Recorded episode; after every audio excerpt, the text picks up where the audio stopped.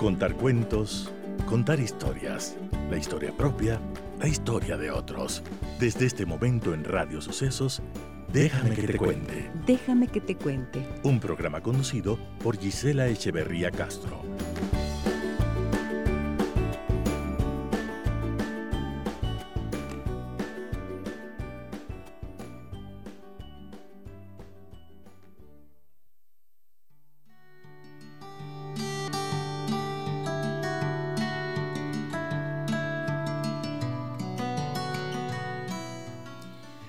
La búsqueda de la paz es lo único en lo que no podemos cesar, en lo que nunca nuestro ánimo puede decaer.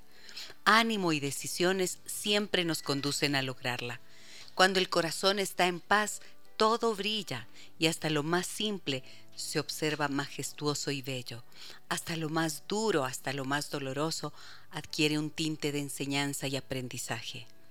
Ánimo y decisiones siempre para lograr la paz que todos merecemos. Déjame que te cuente. Déjame que te cuente.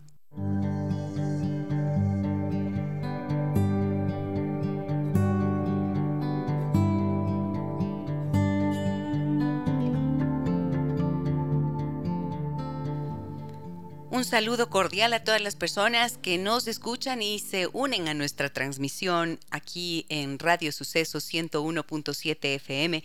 También mi saludo cordial, como todos los días, a las personas que están conectadas fuera de la ciudad y fuera del país en www.radiosucesos.fm.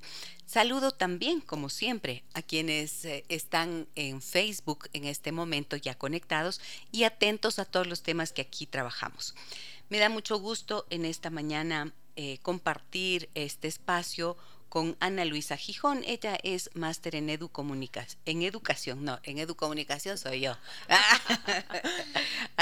Ana Luisa es máster en educación y es la coordinadora académica de Jimbori Ecuador. ¿De qué vamos a hablar hoy? Vamos a hablar acerca de el proceso de adaptación de los niños, niñas y también de los más grandecitos, de los adolescentes, en este retorno a las clases, esta adaptación y las dificultades que ha habido precisamente de este nuevo retorno, por ejemplo, en la guardería y en la escuela específicamente. Así que buenos días, Ana Luisa, bienvenida, ¿cómo estás? Me da gusto tenerte aquí ya presencialmente. Sí, muchas gracias, Gisela. La verdad es que el mundo es diferente cuando uno está presencial. ¿Sí o no? Sí, es verdad, lo, sentimos. Bueno, les cuento que desde inicios de este mes, las escuelas y colegios se prepararon para recibir a los estudiantes nuevamente en clases presenciales. Estas instituciones, instituciones perdón, tuvieron que cumplir con ciertos requerimientos de bioseguridad, como lavabos para el continuo aseo de manos de los estudiantes, el uso de las mascarillas, además de mantener un distanciamiento de dos metros y medio entre todas las personas que se encuentren en las escuelas o colegios. Yo vi que muchísimos padres tenían tanta preocupación de que sus hijos no fueran capaces de observar precisamente todas estas medidas, entonces hubo ha habido ansiedad, ha habido tensión, ha habido miedo. Hasta la semana anterior, la ministra de Educación, María Brown, informó que 209.915 estudiantes y 22.613 docentes asisten de manera presencial a 2.470 instituciones autorizadas. Y a nivel nacional son 4.230 centros educativos que funcionan ya de forma presencial.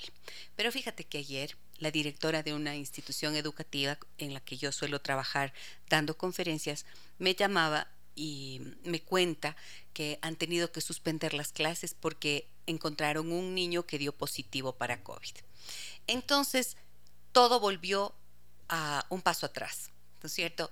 Entran en pánico los profesores, las instituciones tienen que suspender, el terror del contagio es el que es. Y bueno, esto quiere decir que hay dificultades. Ana Luisa, ¿qué has visto tú en estas primeras semanas en la adaptación al nuevo entorno presencial en los niños más chicos de guardería y de escuelita? Bueno, creo que es muy importante eh, profundizar un poquito más en, en, las emociones. Yo sé que este es el tema, las emociones es el tema, la salud mental, las emociones, el tema que se ha hablado durante la pandemia. Em, pero creo que el rato del regreso a clases no le dimos tanta importancia a pensar qué qué es lo que estaba regresando, quiénes estaban regresando a clases, cómo lo estaban haciendo. Creo que nos preocupamos mucho de la bioseguridad, que obviamente es una prioridad, pero eh, no, le, no pensamos en eh, cómo regresan esos niños. Eh, cómo nos entregan los padres a esos niños, porque no solamente es un factor de, em, del proceso que han vivido los niños en confinamiento, sino que es un factor también de esta cercanía que los padres han vivido también con sus pequeños y que de repente ahora todo, todo, parecía como una luna de miel, ¿no? Ya es que ya es hora de que vuelvan a clases, es que ya al fin, algunas mamás, al fin, ya vamos a tener las mañanas libres que estaba bien, pero sí hay un factor de preocupación, de anticipación, de expectativa de los padres inclusive, que ha causado eh, una especie como de, temor o sobreprotección, inclusive un poquito más profunda porque les dejan, ya no están cerca. Entonces em, hay mucha desconfianza, yo siento. En los papás. En los padres. Hay mucha sensibilidad en los padres, em, por un lado. Y por otro lado, estamos recibiendo niños que vienen de un entorno muy protegido. Eh, nos encargamos de asustarles un poco del bichito. Eh, nos encargamos de mimarles mucho, de protegerles, no han practicado sus habilidades sociales eh, y todos sabemos que son momentos específicos en el proceso de desarrollo del niño donde practica, ¿no es cierto? Para lograr compartir tenemos que estar expuestos a compartir porque si no lo hacemos no estamos practicando. Para poder em, esperar un turno tenemos que haber practicado esperar. y, muchas veces en las casas no ha sucedido eso. Entonces eh, los niños regresan muy, em, necesitan muchísima atención. Y estamos hablando de que hay aulas donde... Em, bueno, yo tengo la suerte de que tengo un grupo limitado, ¿no? Que son 12 niños con dos eh, profesoras, pero hay aulas donde están 20 y muchas veces y muchas más. Esos niños demandan muchísima atención. Atención. porque están acostumbrados a... Quieren jugar solo con la profe, la profe y el niño, nadie mm. más. Y el rato que hay un tercero, empiezan a haber conflictos. Esto quiere decir que sí se ven entonces las consecuencias de este aislamiento, el resultado del confinamiento en el que han estado sometidos los niños durante este tiempo, especialmente los más chiquitos, ¿no? Y em, antes de empezar el programa, tú decías, eh, lo comentábamos aquí en interno, hay que tener claro que son unos los niños antes de la pandemia y otros los niños después de la pandemia. O sea, los seres humanos que vamos a educar antes y después de la pandemia son distintos, tú dices. ¿A qué te refieres con eso, Ana Son distintos. Eh, solamente hablemos de niños de hasta seis años. Eh, pensar que han vivido la mitad de su vida en un entorno confinado, la mitad de su vida sin estar expuestos a otros, la mitad de su vida sin ver caras, sin ver gestos, sin ver sonrisas, sin ver inclusive Em, el lenguaje, ¿no? Sin ver cómo se pronuncian las palabras. ¿Notas que hay una diferencia en eso? Por ejemplo, se sabe que el desarrollo lingüístico de los niños eh, se ve muy influenciado precisamente por su contacto y su relación con los más chiquitos, con los de su propiedad. Sí, y con el entorno. Ahora yo les estoy pidiendo muchísimo a los padres, inclusive cosas tan simples como ya no les lean sin que les vean, o sea, lean frente a frente. Antes les abrazábamos en la falda y el bebé está de espaldas hacia la mamá. Ahora háblenle, eh, denle la vuelta al bebé para que el bebé pueda, al menos en la casa, ver cómo se articulan las palabras, cómo suena la R, cómo se mueve la boca cuando pronunciamos la S, para que ellos puean. Y no, no han tenido eso. ¿Notas eso? ¿Notas ahora un retraso en ese sentido? Hay un retraso en el lenguaje en particular. Eh, no todos los padres tienen la información suficiente para estimular ese lenguaje en los niños para cantarles, para leerles, para hablarles, para relatarles, para contarles el lenguaje, como usted dice, está muy, muy influenciado por el entorno. Antes ellos veían la señorita de la tienda que le hablaba a la mami, que le saludaba, eh, y ahora se ha quedado entre en mamá, papá y un núcleo familiar muy, muy corto que, bueno, ahora ya estamos un poco saliendo de eso, pero se ve. Se ven las habilidades socioemocionales y yo estoy hablando de niños pequeños, pero seguramente medianos y grandes ha sucedido exactamente lo mismo. ¿Qué significa las habilidades socioemocionales? ¿Cuáles son estas? Menciónalas, por favor. Em, las habilidades socioemocionales son, por ejemplo, eh, la tolerancia a los demás, em, el respeto, eh, la forma de relacionarnos, em, el, esperar, eh, la comunicación inclusive, cómo pido las cosas. Hay niños que no están ni pidiendo, o sea, no están utilizando ese lenguaje. ¿Qué hacen? arranchan. arranchan. Arranchan las cosas, no eh, piden. Y no es porque sean niños agresivos o porque sean niños malos, pero en la casa todo tenían, no tenían que esperar, no tenían que... Eh, y lo mismo sucede con los más grandes, ¿no? En la casa estaban tranquilos, no tenían que hacer un esfuerzo. Socializar requiere de un esfuerzo. Ana Luisa, ¿cuántos años llevas tú trabajando con niños de primera infancia y sus padres? Bueno, voy eh, con Jimboree, voy 19 años. Se puede decir que voy 20 años en el laboratorio, eh, viendo justamente esta interacción, esta relación entre padres y niños. Em, tuve unos 5 o 6 años de experiencia en, el, en un colegio eh, y bueno, mis 21 años de, mamá que ya ahorita acabo de, culminar. Que casi creo, que ya creo que he terminado, crees nomás. Ya no están en la casa al menos, ya están volando con sus propias alas. Eso ya es un avancesote. Pues te pregunto esto porque quiero saber si tú notas a lo largo de estos 20 años una diferencia en el quehacer de los padres. ¿Qué has notado? Los padres de hace 20 años Em, por ejemplo, eran, ¿qué tenían? 25, 30 años, ¿no es cierto? Y ahora están más o menos en mi edad. Hace 20, 25 años, 30 años, ¿cuántos años tengo yo? Uy, no saco las cuentas. Pero ¿notas alguna diferencia en términos generacionales en la forma de el cuidado y las preocupaciones que los padres tenían hace 20, 10 años y los de ahora?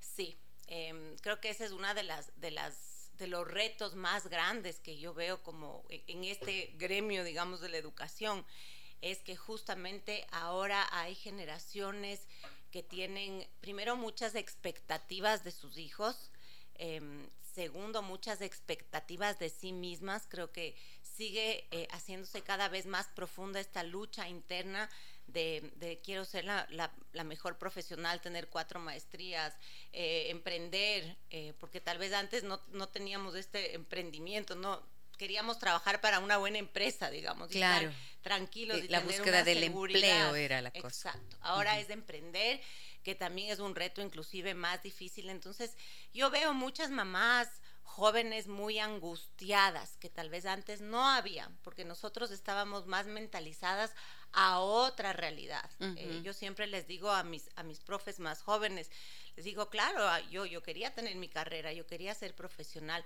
pero yo nunca tuve que luchar internamente por esa sensación de, de que estoy dejando de hacer cosas por mis hijos, porque siempre mis hijos eran una prioridad. Em, yo creo que ahora están, inclusive me da mucha pena, pero veo mucha gente que, que ya no quiere tener hijos.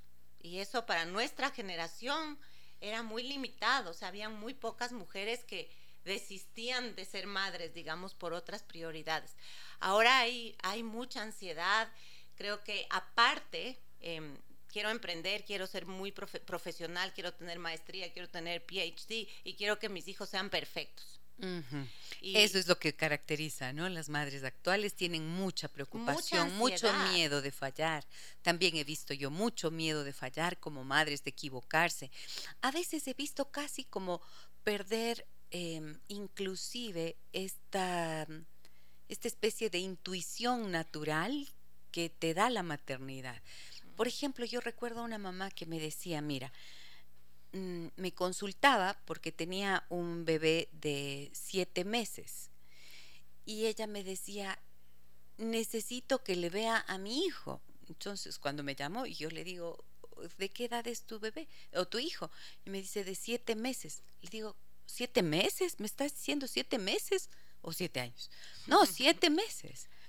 Entonces le digo, ¿y, qué le pasa a tu bebé de siete meses? Como para que pienses que puedes necesitar una terapeuta. Entonces ella me dice, es que me muerde cuando le estoy dando de lactar y no sé qué hacer, cómo le quito el seno. Oh, por favor, dije yo, ¿qué, qué pasa?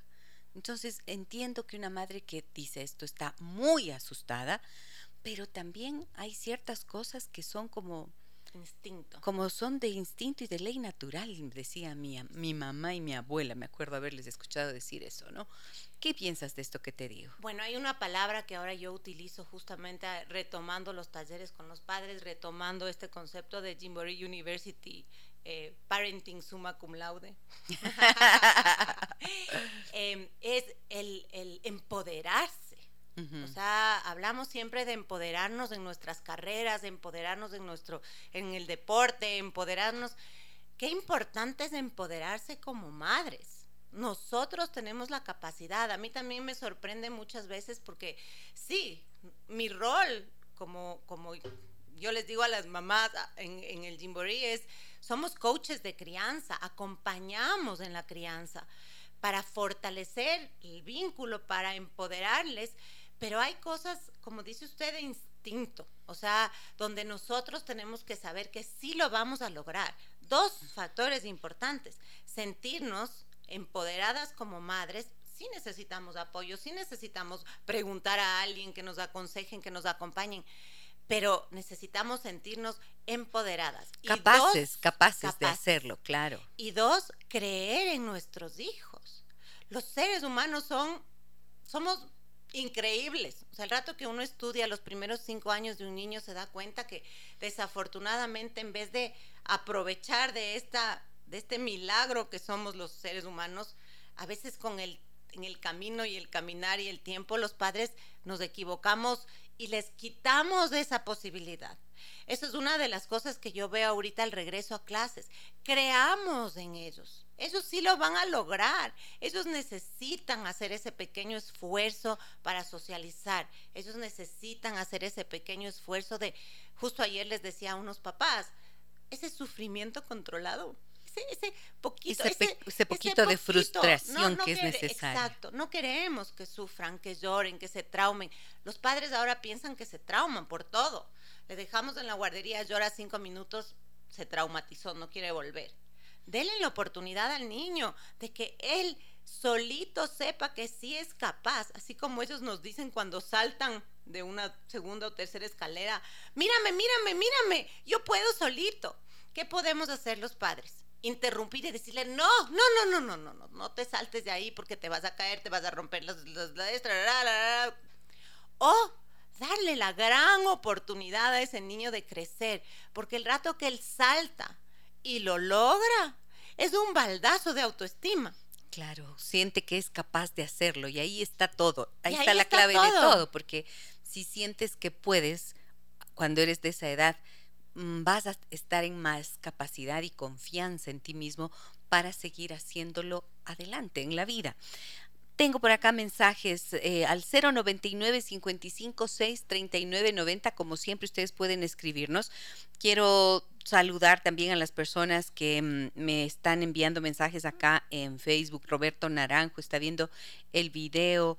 Viviana Zumárraga, Susana Rodes, Gaby, Gaby Morejón, Verónica Ortega, Mercy Mero, Consuelo Esteves, Paloma Caney, Verónica Ortega, Gaby Morejón, Cristian Cusme, eh, Verónica, eh, no sé el apellido, Malú Muñoz dice, excelentes programas, muchas felicitaciones, siempre con temas muy importantes para llevar muy bien nuestra vida.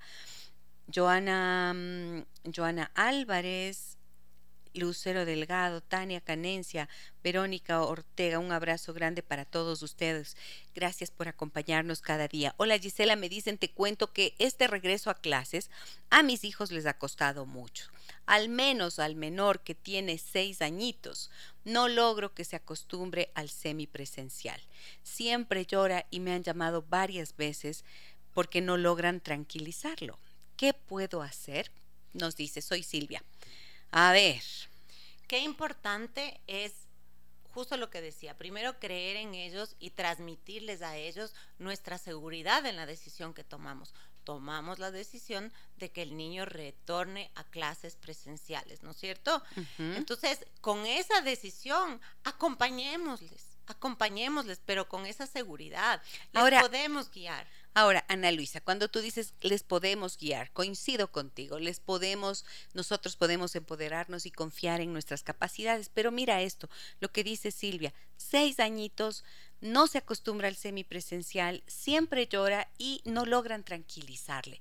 Entonces, aquí yo pregunto, ¿cómo es que, si es verdad que las maestras no son las madres y no tienen la primera línea de responsabilidad, pero ¿cómo es que una maestra no logra calmar a un niño? Exacto, hay, hay muchas estrategias. Creo que eh, una de las, de las más importantes es em, conocer previamente un poquito más sobre la familia, ¿no? Em, a veces son cosas tan pequeñas eh, que nos pueden ayudar el saber, no sé, qué le gusta comer, cuáles son sus juguetes favoritos, eh, qué canción le calma, tienen algún ritual o rutina en casa donde él se sienta seguro y nosotros podemos replicar de alguna manera esas sensaciones. Eh, en este entorno. Que son tranquilizadores. El reto más grande, y esto es lo que todas las escuelas debieron haber pensado desde antes de empezar este retorno a clases, es el vínculo. El vínculo que las profesoras tenemos que crear y fortalecer con nuestros alumnos. Antes, y esto, esto es una cosa buena del antes y después de la pandemia, antes em, la educación, yo creo que todos estábamos como conformes con esta forma tradicional de, bueno, a la profesora se le respeta y punto final. Estoy de acuerdo, a la profesora se le respeta, pero al niño también. Entonces las profesoras, ahora los padres van a exigir un poquito más en esta parte de salud mental, deben exigir un poquito más en esta parte de salud mental y, en esta parte emocional.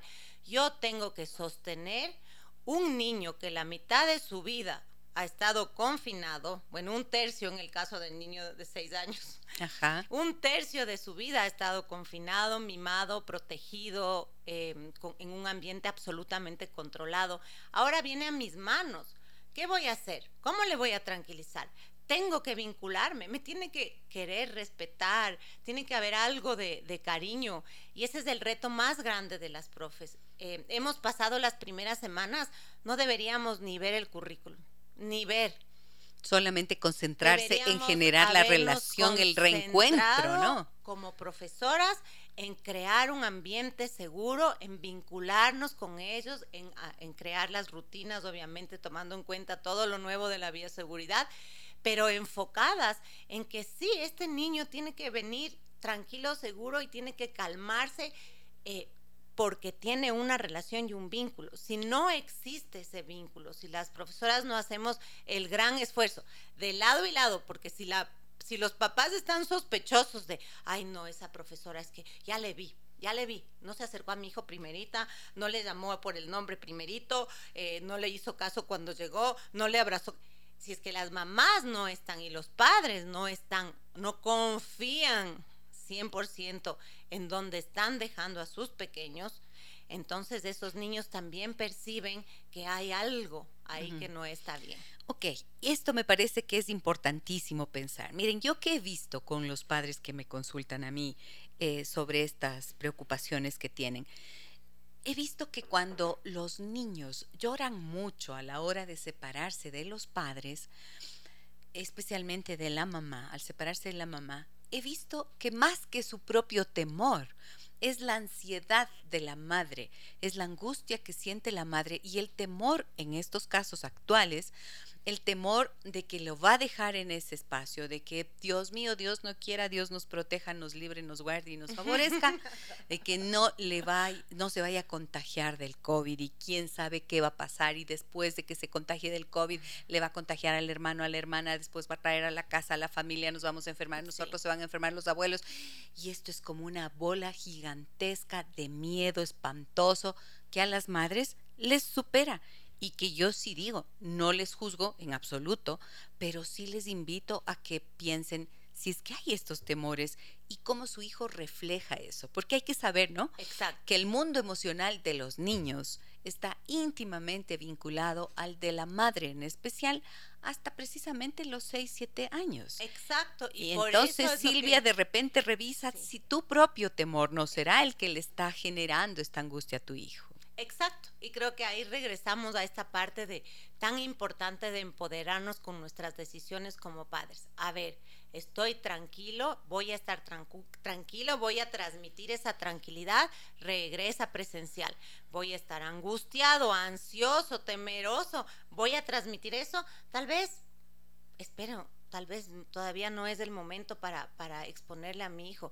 Es justamente como, como esta parte. Todos los padres están diciendo, no, ya tiene que regresar al colegio porque necesita estas habilidades socioemocionales, ¿no es cierto?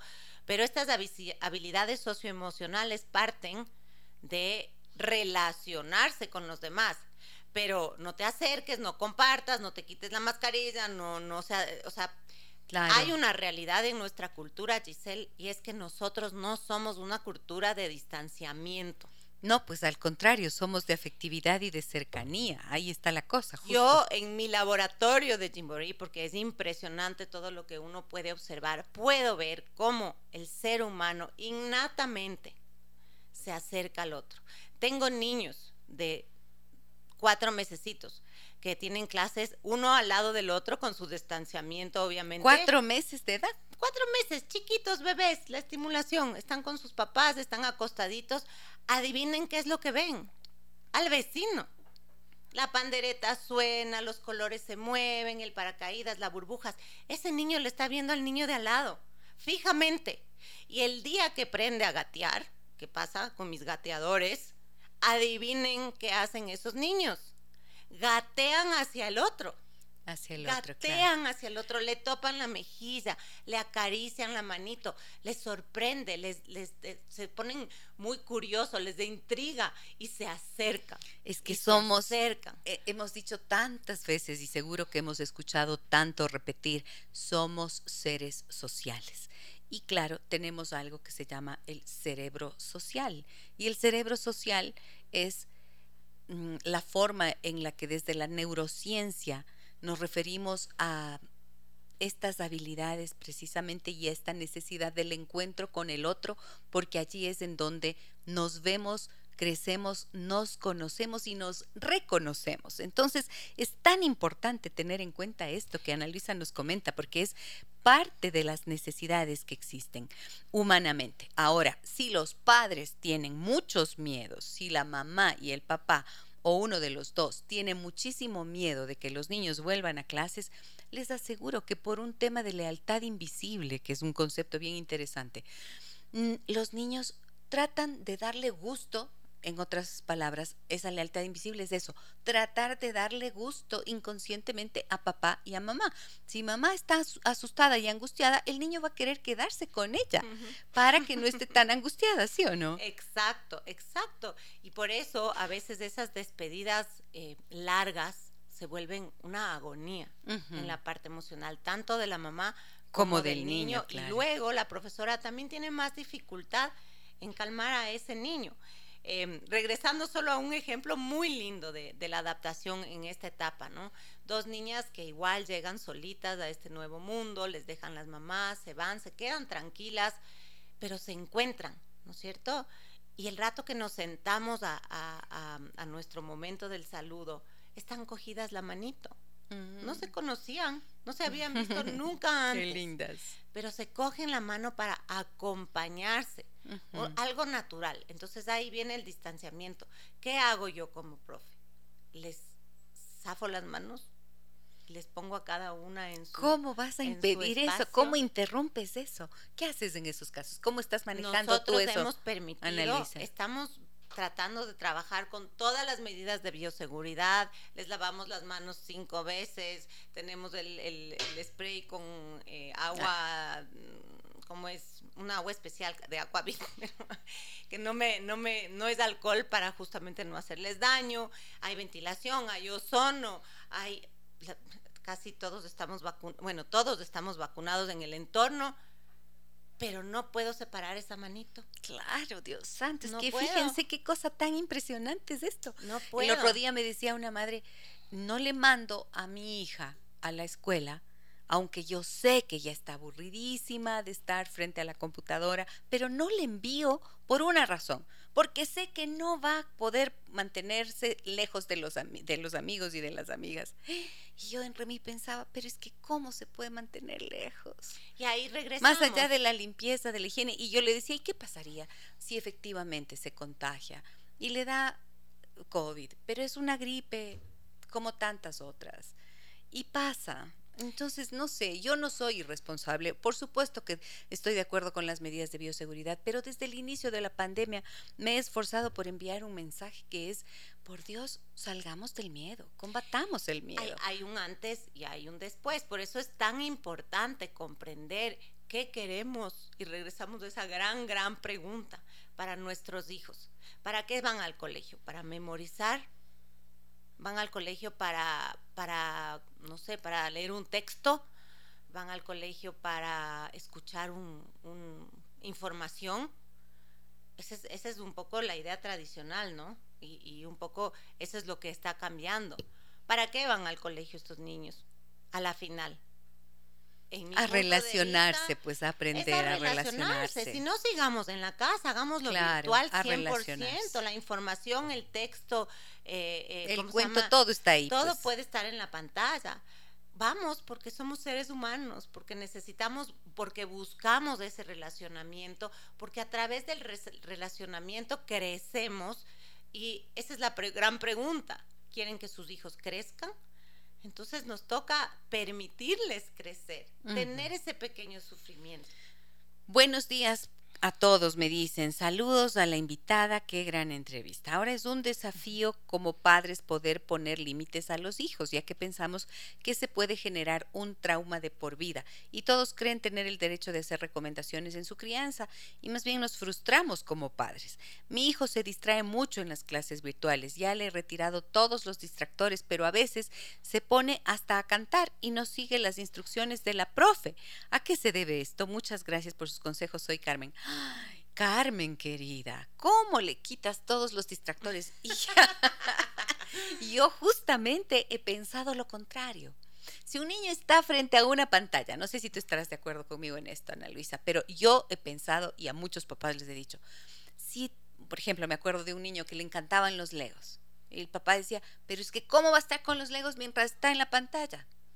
En las clases. Y yo le digo, déjale el lego déjale por Dios, porque qué difícil es sostener la atención. 15 minutos se supone que los adultos somos capaces de conservar la atención. Y ahora, a través de la pantalla, ¿cuánto tiempo? Déjale el ego, se distrae un poquito, luego se reconecta, se levanta. O sea, qué difícil. Oye, yo creo que los guaguas han sido unos héroes en este tiempo. ¿Qué piensas de esto que nos dice Carmen? es súper importante entender justamente que muchas de las capacidades que nosotros buscamos para nuestros hijos son como los músculos, ¿no? Tienen que practicarlas. Eh, no podemos tener abdominales si no hacemos ejercicio, ¿no es cierto? Eh, y van cada vez fortaleciéndose con el tiempo fue un poco injusto el momento de la pandemia pensar que sin ese trabajo, sin ese ejercicio de mejorar la atención, todos los niños iban a sentar al frente de la pantalla y quedarse, en el mejor de los casos, 45 minutos. Imagínate. En el mejor de los casos, ¿no? Em, la atención va creciendo con el tiempo y se va trabajando de acuerdo a algo extremadamente importante, que tal vez muchos profesores tradicionales no estén de acuerdo conmigo, pero yo, yo sí pienso así. La atención va de la mano con el interés y la motivación. Claro, claro. Si yo estoy motivado e interesado, uy, justamente, me quedo sentada viendo una película que dura, es más, veo toda la secuela de, la, de Netflix de la casa de papel veo, no me muevo, me levanto, cojo algo de tomar, me vuelvo a sentar, estoy interesada, estoy motivada. Si es que estoy viendo algo que no me interesa, no me aguanto ni yo ni cinco minutos. Claro, por supuesto. y esto es lo que hay que comprender en los motivación, niños. Motivación, ¿Cómo motivamos a ese niño para poder incrementar esa, esa atención que tiene. Y ahí viene la parte que, de esfuerzo de las profesoras que tenemos que, que, considerar y es adaptarnos nosotros. Ahí viene el cambio de la educación tradicional a una nueva educación. Antes pensábamos, tengo 20 niños, los 20 niños aprenden igual, los 20 niños se adaptan a lo que yo enseño, el que puede, puede y el que no puede tendrá sus clases extras para igualarse. Ahora las profesoras tenemos que pensar diferente. Podemos nosotros entender cómo los niños aprenden y buscar formas y maneras, porque tal vez no es solamente justamente dictando una clase. Pero fíjate una cosa, yo pienso que los profesores también se han sido unos héroes en este tiempo. Dios mío, se han inventado de todo y han tenido que y tuvieron pues que entrar de manera veloz y, y abrupta a, este ritmo de clases em, virtuales. Pero también veo que a pesar de eso va a existir pues un cansancio natural en los niños.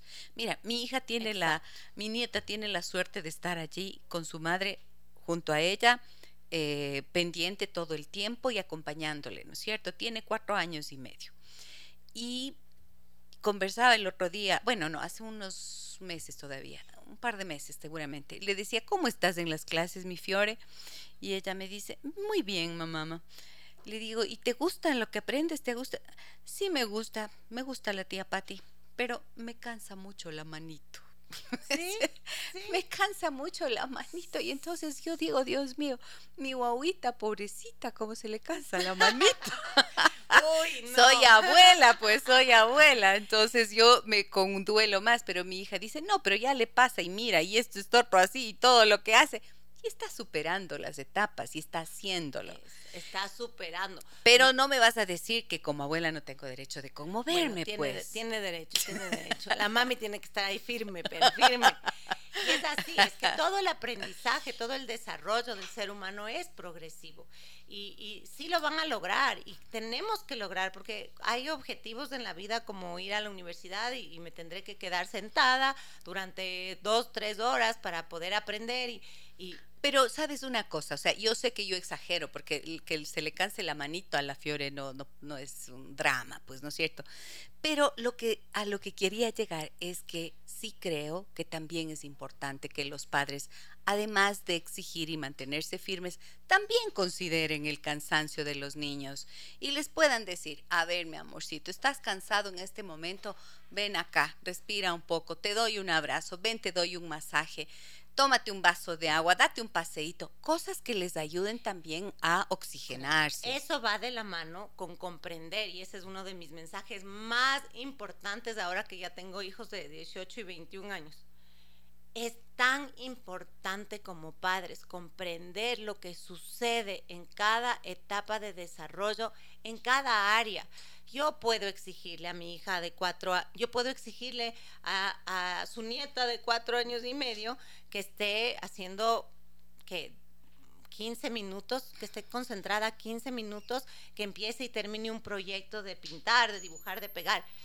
15, 20 minutos, pero si yo, mi expectativa es que esté 60 minutos sentada pegando y pintando, claro que estoy equivocada. Estoy equivocada. claro, que se va a cansar. Entonces, somos humanos. Es como en la alimentación, que es otro tema que podemos hablar algún día, Giselle, porque creo que es sumamente importante. La alimentación es algo absolutamente natural. Uno come cuando tiene hambre, deja de comer cuando está saciado. Tengo mensajes, eh, Ana Luisa, vamos eh, con ellos porque son varios y no hemos respondido. me dice, hola Gisela, qué gusto poder escuchar estos temas. Yo tengo una hija de ocho años y la profesora me cuenta que ella es demasiado tímida, casi no participa, pero ella no era antes así. Cuando hablé con ella me dijo que le da miedo hablar porque se puede contagiar. ¿Cómo podemos manejar este tema con los niños pequeños? Saludos, Jimena. Gracias, Jimena, por tu mensaje y por tu confianza. ¿Ves? Es que hay que entender que a los niños también les afectó el miedo generalizado y le agarraron miedo al virus. Claro, y justo cuando entré yo decía, la mascarilla es otro tema que hay que profundizar en cada una de las etapas. Yo tengo niños pequeños, justo le decía a Gisela que cuando están con la mascarilla no hablan. No Se hablan. Sacan la mascarilla, hablan otros niños que hablan y tratan de tener mi atención con la mascarilla, pero es más difícil porque no les veo mover la boca como profesora, entonces les doy tal vez menos atención y se han dado cuenta que cuando están tapados la boca, la profe se da menos cuenta de que están tratando de, de hablar, que un día se acercó y me dijo, profe Ana, yo quiero contarte una historia con mi boca. Quería sacarse la mascarilla. Con mi boca, sin mascarilla, por Porque supuesto. con mascarilla siente que no tiene no es boca. su boca. Mira, qué tremendo. Es, está sin voz. Exacto, inclusive Sin palabra. él no quería ponerse la mascarilla, le convencimos de la mascarilla eh, en, en un momento con mucho tino, ok, ahorita no, pero cuando nos vamos a juntar, se vas a poner la, la mascarilla, y él dijo, ok, voy a guardar mi mascarilla en mi canastita, y antes de guardar la mascarilla en la canastita, le pisoteó. No, la Este es detesta. un niño de tres años. Ella, e- ese niño de tres años me cae bien porque me comprende, me comprende, pisoteó me comprende. Yo no y soporto la, mascarilla mascarilla. en su canasta. Entonces, la mascarilla es un tema eh, importante. No podemos no estar con mascarillas. Claro, Somos absolutamente sí. Pero que nos caiga bien es otra cosa. Pero tenemos que también tomar en cuenta que no estamos pronunciando las, no están viendo ellos cómo articulamos las palabras, cómo pronunciamos, no Y- están viendo gestos. Y y claro, y se están perdiendo de un montón de información que es la que comunicamos precisamente a través de la palabra no hablada, sino de la gestualidad y de lo que se llama el lenguaje no verbal. Ahora, con respecto a Jimena, que dice que tiene, em, que la niña le ha dicho, ¿no es cierto?, que tiene mucho miedo a hablar porque se puede contagiar. Entonces, creo que lo que nos corresponde aquí, tanto para Jimena como para Carmen, para las personas que nos escuchan, creo que es detenernos a hablar, ¿no es cierto?, con los niños y, des- y escuchar sus temores y decirles, a ver, mi amorcito, ¿y el miedo de qué es? Porque cuando dices, tengo miedo de contagiarme, en el fondo, el miedo es de morir o el miedo de que alguien muera por ese contagio.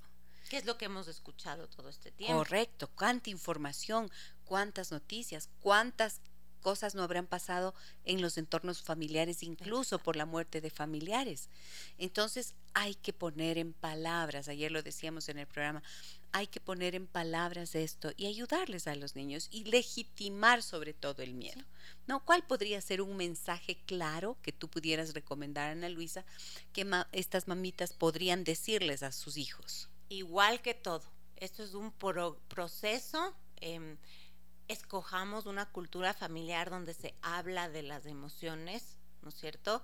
Em, donde se puede estar triste, se puede tener miedo, se puede estar feliz, se puede estar ansioso. Son todas esas palabras que los niños escuchan pero no entienden. ¿no?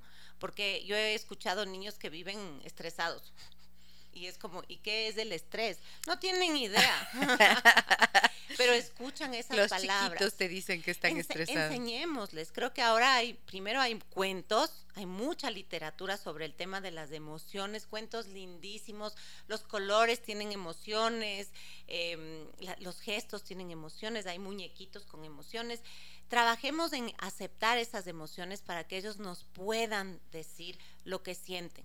Parte muchísimo del aprendizaje. No un niño que se siente angustiado, que tiene miedo, que tiene temor, no va a aprender. Su cerebro no está apto para hacerlo. Sí, y creo que la palabra, como bien dices, la palabra, ponerle palabra a la emoción. Otra cosa que ayuda mucho, por ejemplo, es que puedan decirle, ayudarles a identificar en qué parte del cuerpo sienten esa emoción. Exacto. Por ejemplo, decirles, por ejemplo, ustedes pueden decir, em, ¿dónde sientes ese miedo, mi amor? ¿En qué parte del cuerpo sientes ese miedo? Me acuerdo haber hecho esta conversación con mi Fiore y mm, le digo, ¿qué, qué sientes, mi amorcito? ¿Qué es eh, lo que tienes ahí? Es miedo, porque a veces los niños no tienen la manera de decirlo. Nosotros tenemos que ayudarles a poner en palabras. Me dice, sí, es miedo, mamá. Entonces digo, ¿dónde sientes eso? En el corazón. En el corazón. ¿Y miedo de qué es? No puede decir tal vez porque es muy chiquita todavía, pero es suficiente. Entonces coloca tu manito sobre el corazón y con un buen abrazo, no hay nada que un buen abrazo, un beso y la comprensión no puedan calmar en los niños tan pequeños. Y Giselle es tan increíble que las emociones, eh, la forma de sentir las diferentes emociones es casi universal. Así es. Un niño puede decir, cómo se siente el, el, el, eh, el, enojo. ¿Cómo se siente el enojo? Automáticamente se fruncen las cejas, se ponen rojos los cachetes, se pone tensa la quijada. Eso pasa aquí y en todos los y en la China. claro, en todos los seres humanos. Cuando uno se enoja, la, hay estos gestos que suceden. Cuando uno está feliz, igual, a veces cuando uno está muy feliz, el corazón empieza a latir más rápido. Entonces, estas, estas eh, síntomas físicos de las emociones podemos eh, enseñarles a identificar, pero más que enseñarles es aceptar, porque a veces en las familias simplemente no aceptamos el llanto, no aceptamos el miedo. Ya cállate, no llores. ¿Miedo de qué?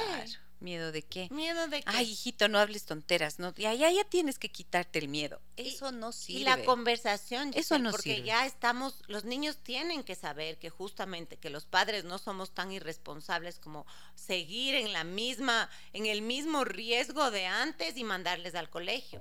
Ellos están yendo al colegio porque no estamos en el mismo riesgo de antes, porque ya estamos vacunados la mayoría de la población, estamos llegando ojalá al, al, al ¿cómo se llama?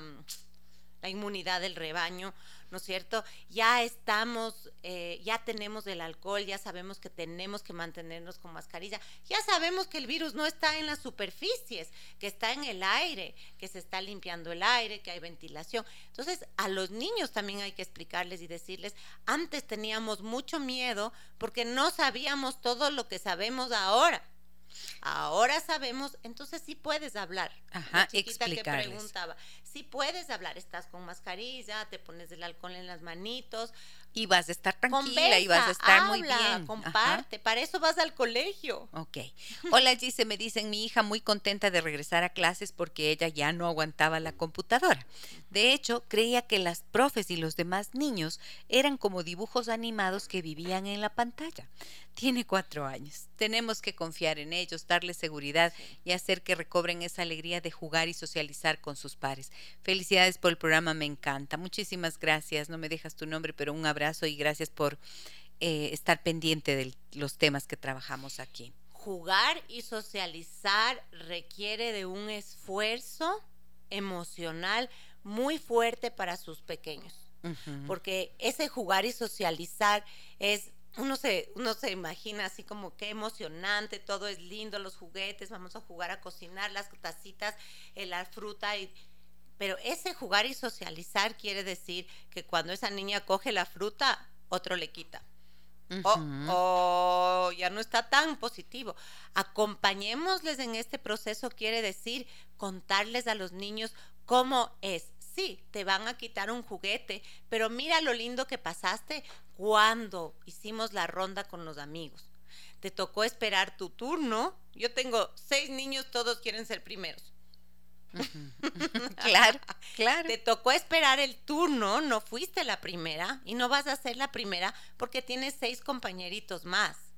Y no pasa nada y no está mal. Exacto. Y no está mal. Así como vamos a verbalizar las emociones y lo que sienten y los síntomas de cada emoción, también hagámosles notar que no es jugar y socializar y, estar en el cole es hermoso, pero también hay una parte real, ¿no? Que los niños tienen que saber. Y esa es la que ellos ponen en una balanza, porque las mamás a veces en cambio están demasiado optimistas, ¿no? Es como, qué lindo el colegio, tus amiguitos, que no sé qué. Llega al colegio y el amiguito le arranchó y el otro amiguito le, le empujó y ya no es tan lindo, como dijo la mamita. Pero ¿qué hacemos ahí? Ahí viene esa palabra, esa palabra inmensa que ahora deberíamos realmente darle la importancia post pandemia, que es la resiliencia. ¿Qué queremos en nuestros niños? ¿Queremos niños que tengan esa fortaleza de afrontar una adversidad o queremos esos niños que con cualquier cosita caen y no se levantan? Y bueno, yo pienso que Sí ha sido difícil, sí ha sido difícil lo que hemos tenido que vivir, pero creo que lo pasaron peor las generaciones que atravesaron la Primera y Segunda Guerra Mundial. Así que pensemos en que hemos sobrevivido a esto con todas las dificultades que ha implicado, con todas las crisis que han sobrevenido, pero también hemos tenido la posibilidad de reencontrar muchas cosas que eran importantes, ¿no? Alguna vez yo hacía una transmisión en Facebook Live y me decían, em, preguntaba, ¿cuáles han sido los milagros para ustedes de la cuarentena? Y mucha gente me respondía eso, el haber podido estar de nuevo en casa, el haberme reencontrado con mis hijos, apenas conocerles, em, el haber disfrutado de, de la comida, de la cocina, incluso de las tareas de la casa, de las domésticas, que eran difíciles. O sea, hubo muchos aprendizajes. Y hay cosas, el otro día les preguntaba aquí a las chicas de mi equipo, ¿qué extrañan de la cuarentena? Y decíamos eso, todos extrañamos ese espacio del estar juntos, del estar nuevamente en contacto.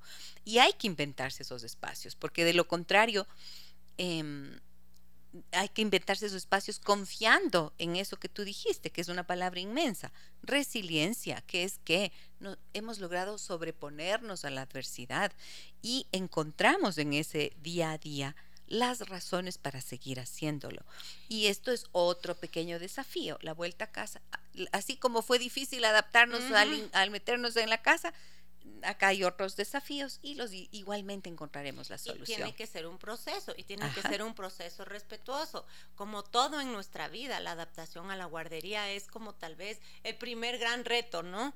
Em, pero tiene que ser respetuoso, tiene que ser eh, comprendiendo esas emociones intensas que los niños tienen, comprendiendo que no es del entorno color de rosa, que les cuesta dejarle a la mami, que les cuesta socializar, que les cuesta compartir, no tener la atención 100% del adulto.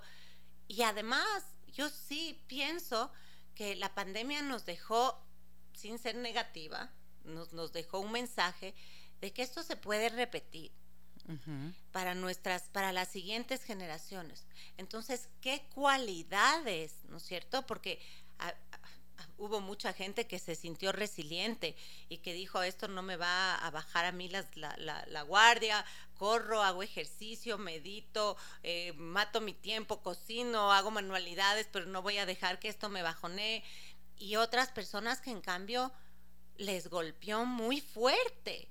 Muchos matrimonios que se terminaron, muchos, eh, muchas familias que se separaron, muchas cosas que, que, tal vez si uno tendría, hubiera tenido esa resiliencia, o hubiera podido seguir. Muchos negocios que se cerraron. Claro, son circunstancias múltiples las que hubo. El otro día que di un taller para padres, me dio mucha emoción porque fueron 270 padres conectados fue un tallercito online que hice de liberación emocional para una institución educativa. Y les pedí que estuvieran con los niños para que pudiéramos trabajar las emociones con todos. Y cuando les preguntaba sobre las preocupaciones que tenían sobre sus hijos, me decían, el dolor, la tristeza que tengo de verles cómo los niños se, han ido apagando, han ido perdiendo su natural alegría y su interés en las cosas. Entonces, al final dijimos, ok, perdieron, pero lo van a recuperar. Uno pierde algo y recupera otra se apaga algo en nosotros y se enciende algo de vuelta. Y tenemos que permitir que así sea porque ese es el ciclo natural de la vida. Tengo mensajes. Buenos días, me dice. Déjame que te cuente. Soy Evelyn y tengo un hijo. Me encanta que usen la, el nombre del programa para contarnos sus cosas. Y tengo un hijo de cinco años y con él ha sido todo lo contrario. Es demasiado inquieto, pasa saltando, gritando, no les hace caso a las profesoras y solo quiere pasar jugando. Cuando llega a casa se enoja y me dice que quiere salir aunque sea a la tienda. Creo que eso también es ansiedad, pero no sé cómo manejarlo. Sí es ansiedad, ¿no? Puede ser ansiedad, puede ser enojo, puede ser irritación, miedo también. Es que lindo es ver cuando los padres se dan el tiempo de observar a sus hijos, para poder darse cuenta de qué, qué es lo que podemos hacer. Ahí viene ese instinto que dice Gisela. Nosotros podemos sentir y ver y saber si es que están ansiosos, si están miedosos, si es que están... Y si es que es ansiedad, entonces buscar la forma de, justamente acompañarle en esa ansiedad.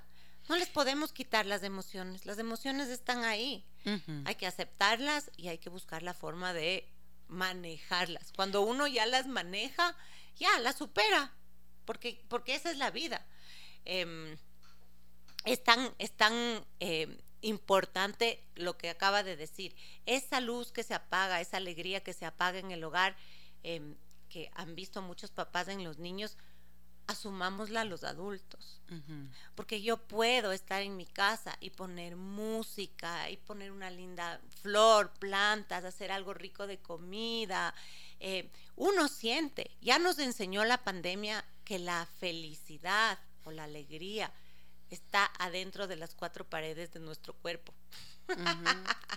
Ya nos dimos cuenta que no está afuera, no está en la fiesta, no está en el restaurante rico, no está en el viaje. Todas esas cosas son muy lindas. Y nos aportan indudablemente, pero, no son la esencia. La esencia está dentro de nosotros.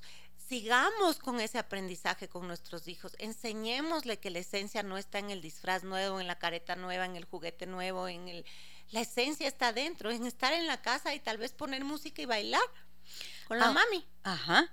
Eso, por ejemplo, podría ser. Ahora, Evelyn, como dices que tiene cinco añitos tu hijo, yo siempre pienso que es importante que en esta observación que ella nos hace, ¿no es cierto? Que, que está haciendo y que tú reconoces, Ana Luisa, eh, observándole a su hijo y lo que está haciendo, creo que es importante también pensar que hay que enseñar qué es correcto y qué no es correcto. ¿No? Grita, salta todo el tiempo. Bueno, pues hay que enseñarle a un niño de 5 años que en estos lugares hay que comportarse de esta forma. Por ejemplo, yo me sorprendo, bueno, ahora he visto menos, eh, antes de la pandemia, me sorprendía tanto ver cómo los niños iban en el supermax, en el supermercado a toda velocidad, correteando por un lado, lanzándose al suelo, haciendo patines ahí mismo. O sea, ¿qué es eso? Yo cuando veo eso, yo digo, ¿dónde está el papá? ¿Dónde está la mamá? Una. Ahí soné abuelita total, ¿no es cierto? Qué bestia, claro, pero es que sí. Luego, el, hace poco, yo, hace unos meses también, veía una familia con una niña de seis años que interrumpía todo el tiempo Mientras la madre y el padre hablaban conmigo, ella interrumpió seis, ocho veces. Y yo estaba esperando a ver qué, qué pasaba con los papás, qué le decían, qué hacían. Nada. Ya, hijita, espérate, pero así con una tranquilidad. Y entonces yo le dije a la niña, fulanita, cuando tú interrumpes a tu papá que está hablando conmigo, cuando interrumpes a mamá que están hablando conmigo, o cuando interrumpes mientras yo hablo, es una falta de respeto. Ahí está la palabra clave. Es decir las cosas, porque eso significa, eso es poner límites.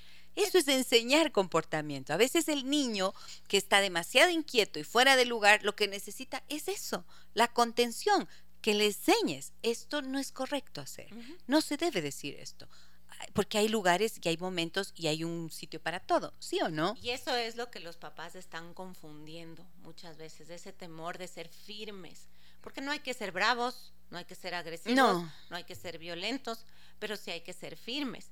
Y los niños requieren esa firmeza, ¿no es cierto? Si queremos niños seguros de sí mismos, si queremos niños competentes, necesitan padres firmes. Claro. No malos, no, no bravos, no agresivos, confundimos muchísimo ese, ese término de ser firme.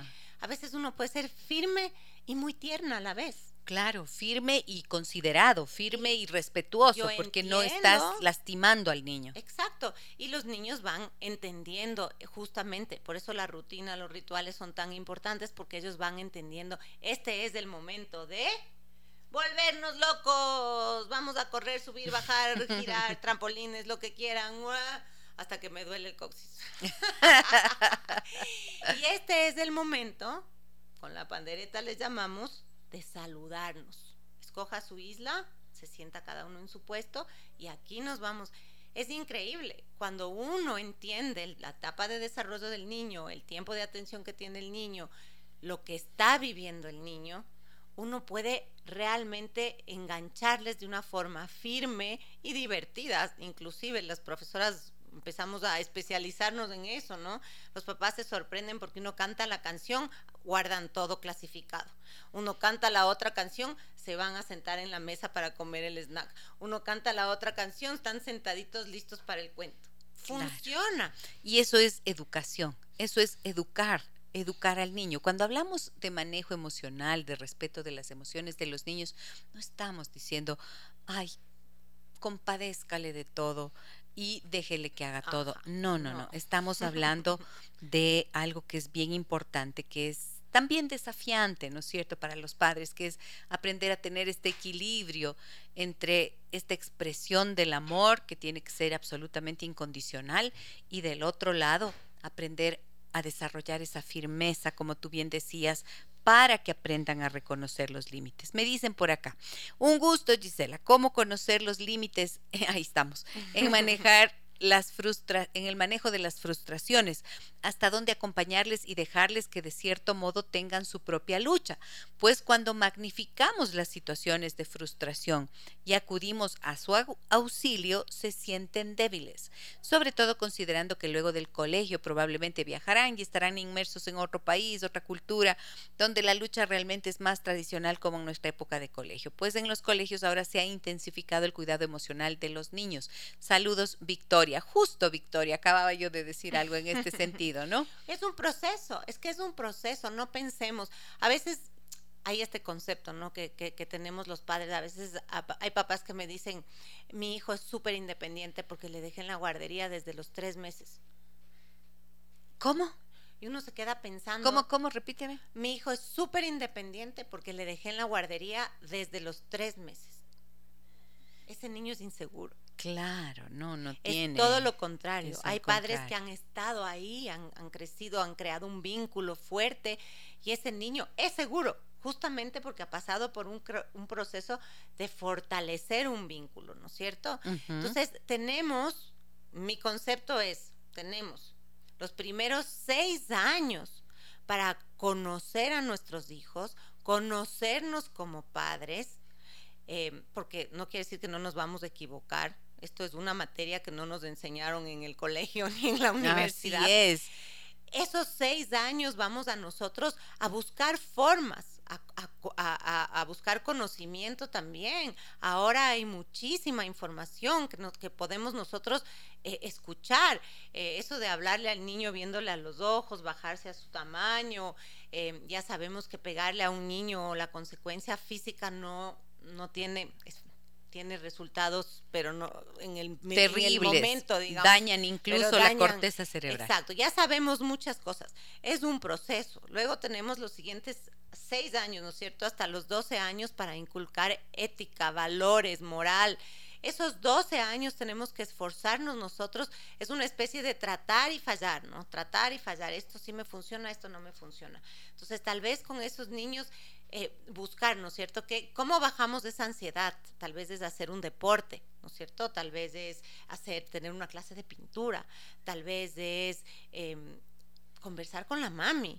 Tal, vez, es quedarse un... ratito acostados sin hacer nada. Sin hacer nada. Porque también estos padres que les llenan las agendas, peor que, que si fueran adultos, también me angustia mucho porque se les pierde el tiempo y la posibilidad de aprender a verse y escucharse a uno mismo. Ahora todo el mundo habla de mindfulness, ¿no es mm. cierto? Empecemos por nosotros mismos. ¿Qué significa eso? Atención plena. Presente en lo que estamos haciendo. Atención plena. Enseñémosles. Ahora nosotros mismos damos el mal ejemplo. Comemos en el auto sin saborear la comida, sin tragar bien, sin disfrutar, corremos de un lado a otro. y, con la y con los ojos siempre en el celular. Atención plena, y eso también ese es otro temazo, ¿no es cierto? Nos jala, Ese es otro gran temazo. Eh, y los niños nos exigen, ¿no? Ellos se dan cuenta. Mami, deja el celular a un lado. Claro, por me supuesto. puedes poner, venme a los ojos. Mi hija me decía todo el tiempo, hasta cuando manejaba quería que le vean los ojos. Claro. Mírame a los ojos. Es que si no ve, no me ves a los ojos, no me entero que me estás prestando atención. Esa es la única forma. Hola Gise, me dicen, déjame que te cuente, o mejor hacer una consulta. He escuchado y leído artículos donde hasta los seis años se establecen los vínculos afectivos y sociales, pero a veces no logro que mi hijo siga órdenes. ¿Eso quiere decir que fallé en la creación de estos vínculos? Saludos, soy Inés y mi hijo tiene ocho años. Ay, este es un temazo. Esta es una súper buena pregunta. Muchas gracias, Inés. Qué buena la pregunta. ¿Quiere decir que fallé en la creación de los vínculos si mi hijo no cumple las órdenes que le doy? Bueno, hay muchos factores, ¿no? Que se pueden considerar además de creer que uno falló en los vínculos. Pero si es que ese fuera el caso, digamos que ese fuera el caso, hay solución. O sea, no quiere decir que porque hasta los seis años uno no creó el vínculo, a los siete y a los ocho uno no puede cambiar algo, ¿no? Si seguimos haciendo lo mismo, lo mismo va a suceder. Esa es la parte creativa de los padres que creo que tenemos que ser creativos. Ahorita veamos, ya tiene ocho años, entonces, ¿qué no hice antes? ¿Qué le gusta hacer? Me doy tiempo para estar con él, para escucharle, para pintar un ratito, para leerle un cuento, acompañarle tal vez en los deberes un rato. ¿Cómo, cómo, cómo puedo seguir? Porque el vínculo no se creó en ese momento establecido, digamos, donde tal vez hubiera sido más fácil hacerlo. Pero ahora puedo crear un vínculo diferente. Claro, es un vínculo nuevo y siempre se suele, bueno, dentro de los procesos de terapia tenemos tantas herramientas para poder trabajar en eso, ¿no? Pero ojo, aquí cuando un niño no no, no te obedece, voy a ponerlo así entre comillas, o no cumple las rutinas, las órdenes y no sé qué, ahí hay que pensar siempre en estos dos aspectos. ¿Qué tan amado se siente? y qué tan frágil puede estar nuestra firmeza. ¿No es cierto? Si no, si, si no les damos el amor suficiente y no tenemos un, una, un límite claro con unas consecuencias establecidas cuando se rompe ese, mm, ese límite que hemos trazado, entonces los niños, bueno, pues todos los seres humanos somos cómodos. Sí, no. Entonces nos escapamos por las ramas. Y ahí es cuando mamá tiene que revisar esos dos aspectos. Y esa parte, justo, la firmeza. La no es fácil decirle a un niño, si tú haces esto, la consecuencia es esta. Si ya verbalizamos la consecuencia, se tiene que dar. Estimada Chis, es verdad que sin ambientes muy distintos el retorno de ellos, de los niños a clases presenciales, pero también existe en otro lado los niños que no tenían dónde conectarse a sus clases virtuales o que sufrían violencia en el hogar o que simplemente los padres perdieron el trabajo en la pandemia y ellos salían a trabajar.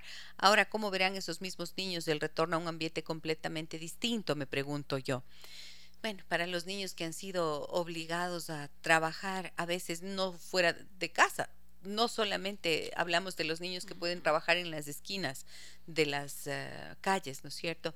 Sino que a veces incluso el trabajo dentro de la casa. Yo, yo me he topado con niños de, bueno, un poquito más grandes, de adolescentes especialmente, que las mamás a cuenta de que están súper ocupadas y súper cansadas y que súper trabajan y súper, súper. Entonces les delegan a los niños también eh, un montón de responsabilidades que no corresponden al, a la edad. Regresamos a entender lo que corresponde para la edad. A la edad, claro. no le vamos a quitar las responsabilidades de su vida o, justamente el trabajo en equipo. Que, claro. ese es el que debía y para esos niños yo creo que volver a, la, a las clases eh, va a ser un alivio, pues. Para los niños que, por ejemplo, han vivido maltrato en casa o que han, tenido que presenciar la conflictividad del hogar, de los padres y demás, debe ser un alivio porque la escuela es como una puerta de escape a un mundo en el que se sienten un poquito más aliviados. Pero ahí hay un factor importante que es justamente el de tolerancia que hay que pedir a los padres en todos los entornos de regreso al colegio. Es que estamos recibiendo niños de absolutamente diferentes entornos. Entonces, hay niños, inclusive esos niños que pueden sentirse aliviados de regresar al colegio, que es un desfogue. ¿Dónde van a sacar toda esa emoción que sintieron negativa? Claro. ¿A quién le van a tratar mal como a ellos les trataron en la casa? Esa es la pregunta. Y se puede dar, ahí empieza el bullying, que es otro tema, Es otro tema y ese es un tema que me duele y me convoca mucho a Pero mí. He trabajado tanto en eso. En mi edad, yo les puedo decir que yo tengo entornos familiares muy diferentes y con los que tú trabajas. Con los que yo trabajo y yo tengo que pedirles a los padres esa tolerancia, porque si existe el niño que no sé, que tiene hermanos más grandes, que tal vez es un poco más agresivo, la niña que es muy, muy tímida y callada porque ha sido muy sobreprotegida. Existe, cada niño es diferente y ese es el reto, cada entorno es diferente. Seamos tolerantes a esos diferentes entornos, porque también estoy viendo casos donde la mamá ya le ve al niño que es un poquito agresivo, no, yo no le voy a dejar aquí aquí le van a hacer daño a mi hijo. Mucho miedo. Yo creo que la gran batalla que tenemos que dar que librar ahora es contra ese miedo. Buenos días, me dicen, lindo programa, a mí me ha funcionado tener rutinas definidas, así los niños se sienten más seguros de lo que sucede, los límites se han dado con las mismas rutinas y entendiendo que cada causa tiene una consecuencia. Muchas gracias. Mónica nos escribe esto, estupendo, tiene que ver con lo que habías mencionado. con juego, a través del juego el niño acepta las rutinas. Hola Gisela, me dicen por el programa, gracias. Déjame que te cuente, mi hijo tiene cinco años y hace dos semanas regresó a clases presenciales. Su profe me dice que mi hijo debe tratar de manejar los tiempos ya que quiere pasar comiendo. Entiendo, puede ser por ansiedad o en la casa pasaba picando o comiendo a cada rato. Mayra, claro, es el hábito. Los hábitos, pues la fuerza y el poder del hábito. En la casa estás eh, mantienes una flexibilidad de todas maneras. O, no tan flexible, pero en la casa tiene cada uno su propia rutina. Cuando llegan al, a la... Por eso es lo que yo decía, estas primeras semanas que no concluyen en, dos semanitas, todos quisiéramos que la adaptación sea dos semanas, todos felices, todos en orden, el comportamiento ideal.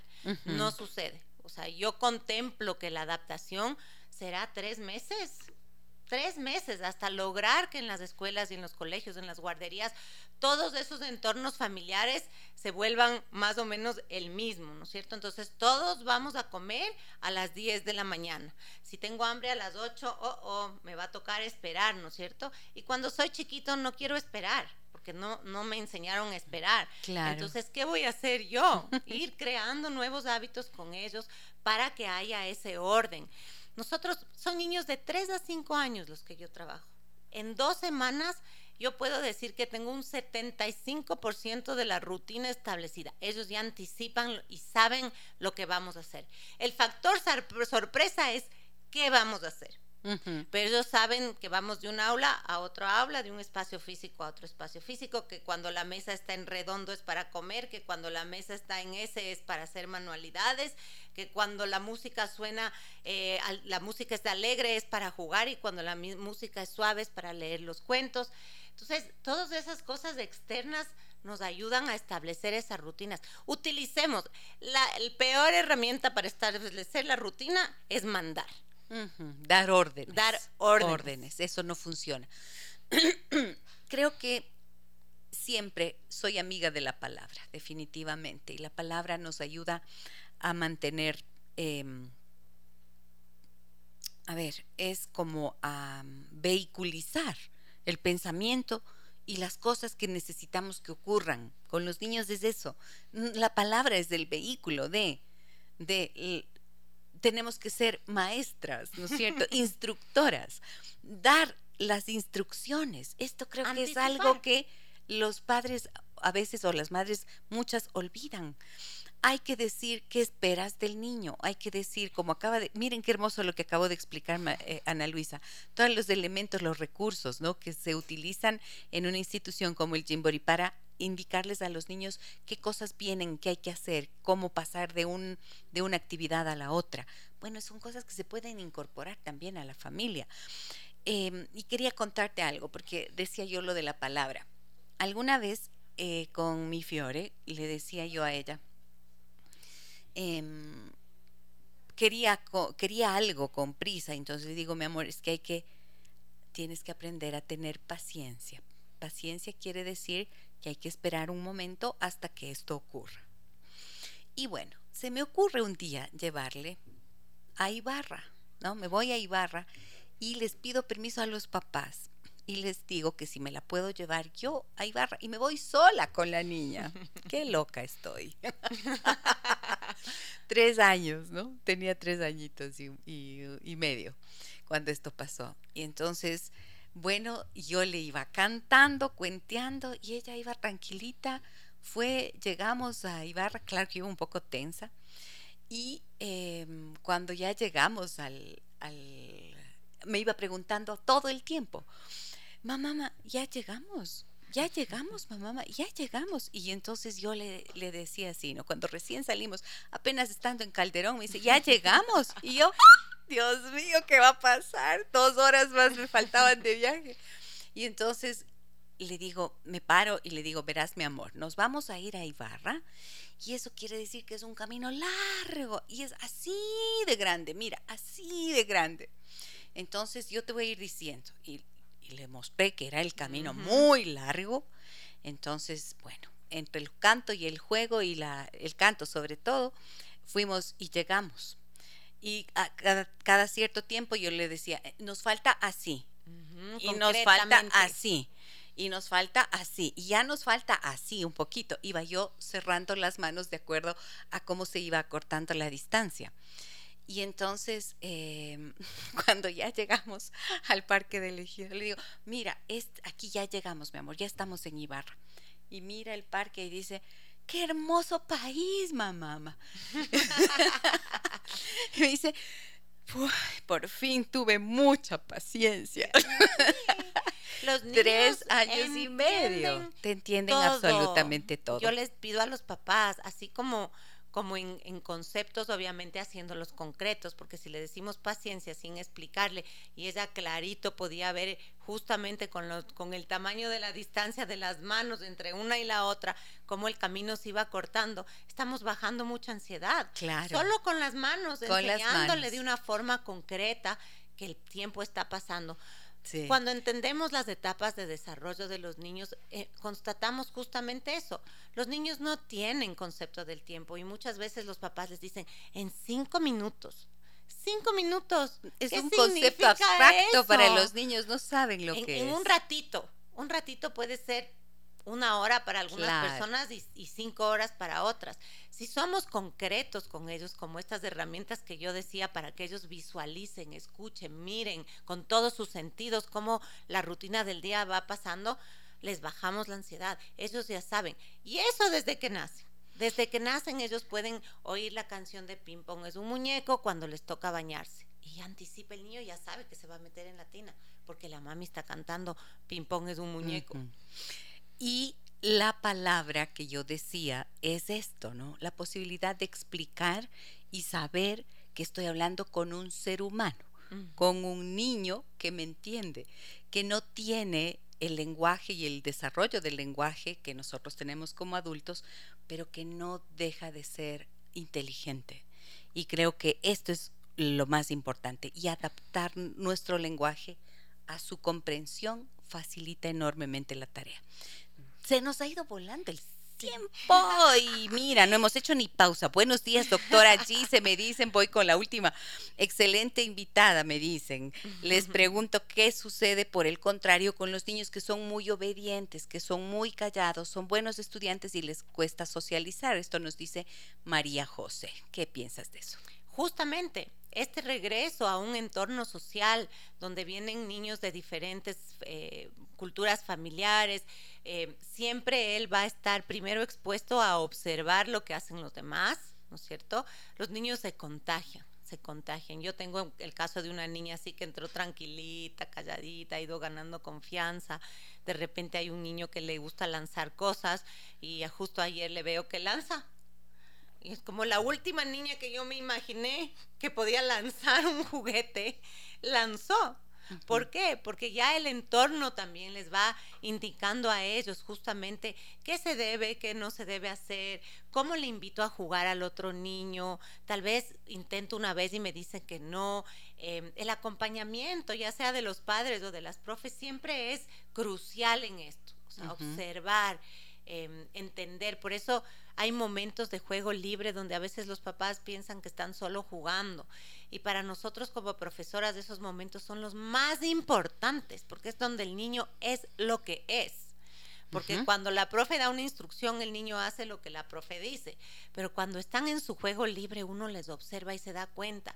Y si yo sé que esta niña es muy tímida, tengo que ayudarle y acompañarle, darle palabra, justamente darle las palabras tal vez para iniciar un juego con otra niña, para acercarse, preguntar, irle dando la confianza, tal vez jugar conmigo un rato para mostrarle cómo yo invito al resto a, participar. Muy bien. Bueno, muchísimas gracias, Ana Luisa. Y María José, también creo que puede ser importante que mm, pensar en yo suelo recomendar siempre también esto, que no les pongan nunca el letrero, ¿no? De decirle es muy tímida, que no hagan comentarios en la familia ni a la niña, es que hijita tienes que dejar de ser tímida, es que hijita, no sé si usted lo hace, solamente lo comento por lo que he visto, ¿no es cierto? Pero esto es súper importante, porque los niños cuando les dicen eres muy tímido o tienes que dejar de ser tímido, no saben cómo hacerlo y quizás es una parte de su propia personalidad y quizás es otra que simplemente se siente así, es así, punto. Es, lindo, este es otro súper tema, dice él, que a mí me encanta, he dado algún un par de talleres y, y es justo eso, ¿no? Se habla del temperamento y qué importante como padres es observar cómo son nuestros hijos, ¿no es cierto? sin sacar necesariamente conclusiones para el resto de la vida, ¿no? O etiquetarles como, como suele suceder, sino más bien conocer, ok, digamos que es introvertida, digamos que sí es una niña que le cuesta hablar con los demás, que le cuesta interactuar. Bueno, el mundo requiere de que ella levante la mano en el colegio, de que dé su punto de vista. Entonces, ¿cómo le vamos a ayudar en el proceso a que ella poco a poco no cambie, porque seguramente seguirá siendo introvertida, porque es parte de su forma de ser, ¿no es cierto?, de su temperamento, pero ella también va a ir teniendo herramientas para decir, ok, tengo algo importante que decir, me atrevo a levantar mi mano. Tal vez no sea la niña que siempre levanta la mano, pero ahí es donde los papás vamos conociendo. No queremos cambiar a nuestros hijos porque cuando queremos cambiarles les hacemos más daño que bien. Así es. Conozcámosles, observémosles, aceptemos. aceptémosles y acompañémosles y apoyémosles a desarrollar tal vez esas habilidades que vemos que les van a hacer falta a futuro. Por eso esta gran idea de, de definir qué cualidades, qué habilidades queremos para nuestros hijos, no ocho mil, no una lista de 20, sino dos, escojan dos y digan, yo quiero que mis hijos sean seguros de sí mismos, por ejemplo, y tolerantes. ¿Por qué? Porque esas son características que yo siento que le van a ayudar a acompañar, a ser resiliente a futuro en las cosas que él quiera hacer. Y en la vida vamos viendo lo que ellos quieren ser pues es toda una tarea, es todo un aprendizaje de lado y lado y creo que es también apasionante. Sí, yo quisiera eh, a recuperar un poco algunos conceptos de esta charla con Ana Luisa Gijón, que ha estado tan interesante, ¿no es cierto? Muchas gracias a ti por habernos acompañado, Ana Luisa. Ella es coordinadora académica de Chimbori, Ecuador, y es magíster en educomunicación. En educación, otra vez. otra vez te digo educomunicación. No voy a estudiar comunicación para Es el automático, porque yo siempre digo, soy educomunicadora, y así es, pero, pero sí. Em, recuperar algunos de estos conceptos, ¿no es cierto? Tener tanta atención en la en el cuidado y la educación emocional que nuestros hijos requieren, pero también especialmente dedicado a este mensaje que quiero darles a las mamás y a los papás que no nos venza el virus terrible del miedo, porque ese es el peor de todos, ese es el que nos arruina la vida, ese es el que nos complica siempre y es el enemigo mayor de todos nuestros procesos de crecimiento y de desarrollo. Entonces, que no lo no permitamos que esté dentro de nosotros y que no lo transfiramos a nuestros hijos, que demos la oportunidad a los niños de que crezcan eh, sanos y en la tranquilidad y en la seguridad de que esto que hemos vivido, si bien ha sido difícil, también lo vamos a superar, lo estamos haciendo y recuperaremos poco a poco los espacios que nos corresponden. Gracias Ana Luisa por acompañarnos. Me voy. Eh, mañana nos encontramos nuevamente acá. Tendremos consultorio familiar y les anuncio de una sola vez el tema. ¿Qué pasa cuando te pasas de bueno? o de buena. ¿Sí o no? Es un poquito difícil cuando te pasas de buena. Me despido con Marique, que dice que lindo y positivo es escuchar estas charlas. Las conversaciones de estos temas son muy importantes y nos educan. Ojalá hubiera tenido esta educación cuando mi hijo era pequeño.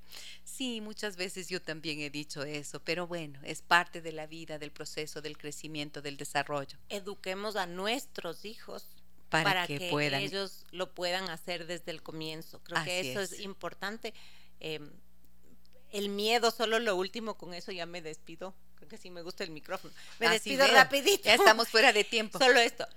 Si, si el miedo nos vence, que tengamos la fortaleza para levantarnos. Muchísimas gracias, Ana Luisa Gijón. Esta mañana nos acompañó. Nos vemos. Soy Gisela Echeverría déjame que te cuente mañana qué pasa cuando te pasas de bueno. Hasta mañana. Las historias que merecen ser contadas y escuchadas. Historias que conmueven, historias que inspiran. Mañana, desde las 9 y 30, déjame que te cuente. Déjame que te cuente. Con Gisela Echeverría Castro.